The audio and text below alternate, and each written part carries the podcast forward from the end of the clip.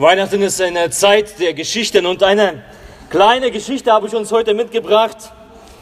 Zwiegespräch an der Krippe. Die Krippe wird nachher hier aufgebaut und diese Geschichte lautet so, ein kleiner Junge besucht um die Weihnachtszeit seinen Großvater. Er schaut zu, wie der Großvater an der Krippenfigur schnitzt. Einige anderen Figuren der Weihnachtsgeschichte stehen schon fertig am Tisch. Der Junge wird müde, legt den Arm auf den Tisch und zuschauend schläft er ein. Im Traum werden die Figuren lebendig und er ist mitten unter ihnen. Er geht mit in den Stall von Bethlehem und schaut das Jesuskind an. Ich möchte gerne drei Dinge von dir haben, sagt das Jesuskind. Und der Junge sagt eifrig, meinen neuen Mantel, meine elektrische Eisenbahn und mein schönes Buch mit bunten Bildern. Nein, erwidert Jesuskind, das brauche ich nicht. Ich möchte von dir etwas anderes haben. Schenk mir deinen letzten Deutschaufsatz, sagt das Jesuskind leise. Der Junge erschrickt. Da hat doch der Lehrer ungenügend drunter geschrieben. Eben deshalb will ich ihn haben. Bringst du mir immer alles, wo ungenügend drunter steht? Gern, sagt der Junge. Und dann möchte ich zweitens von dir haben, deinen Milchbecher. Aber den habe ich doch zerbrochen.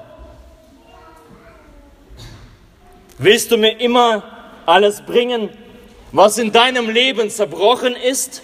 fragt das Jesuskind.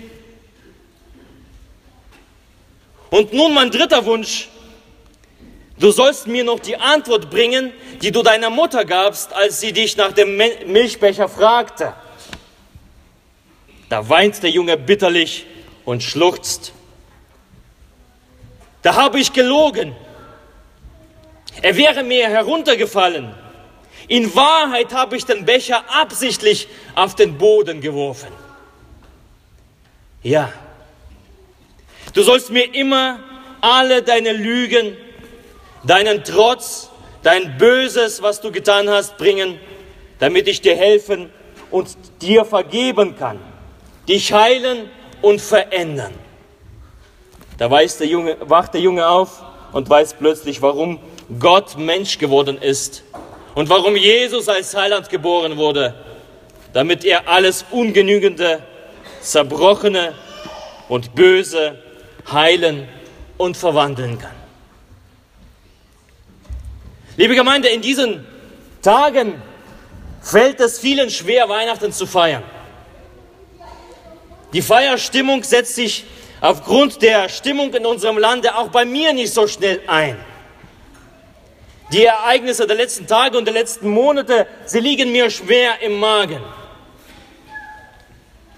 Wie kann man am Ende dieses Gottesdienstes, was wir dann später singen werden, O du Fröhliche, wie kann man das singen?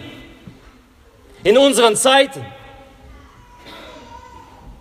Aber wisst ihr was? In diesem Lied selbst steckt in verdichteter Kürze das Wissen um das Schlimme in der Welt. Wir werden singen, Welt ging verloren. Und das ist bittere Realität. Wenn wir unsere Augen öffnen und unseren Kopf nicht in den Sand stecken, werden wir zuschauen und feststellen, erschütternd feststellen, die Welt geht verloren.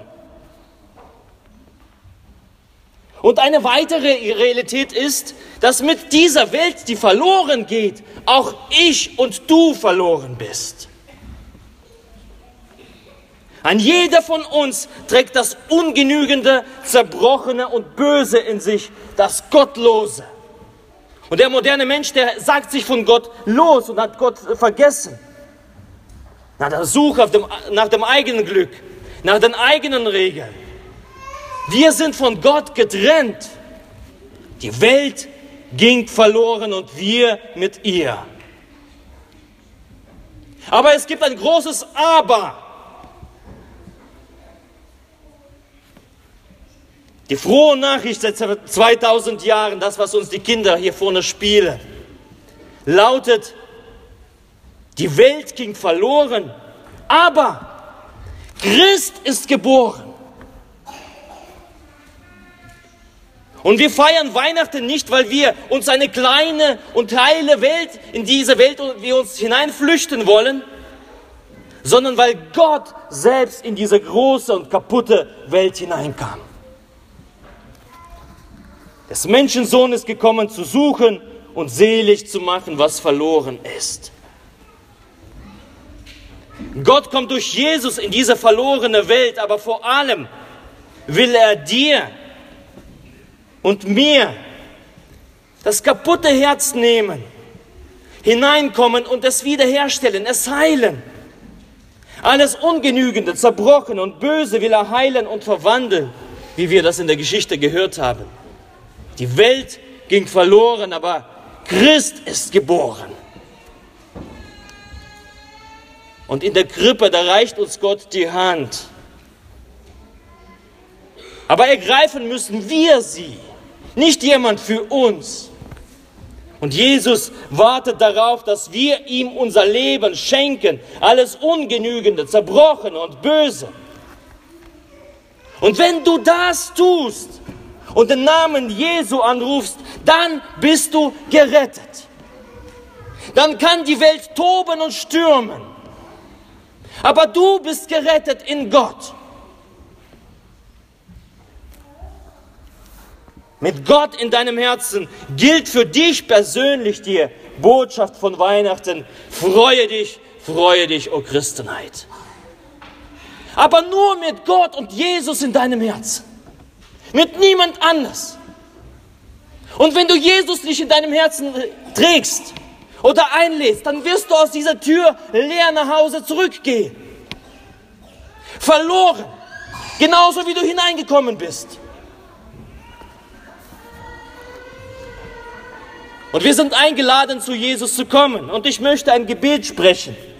Und wenn du dich angesprochen fühlst, zerbrochen, in Sünde verstrickt, dann lade ich dich ein, dieses Gebet mitzusprechen, leise oder laut in deinem Herzen oder aussprechen.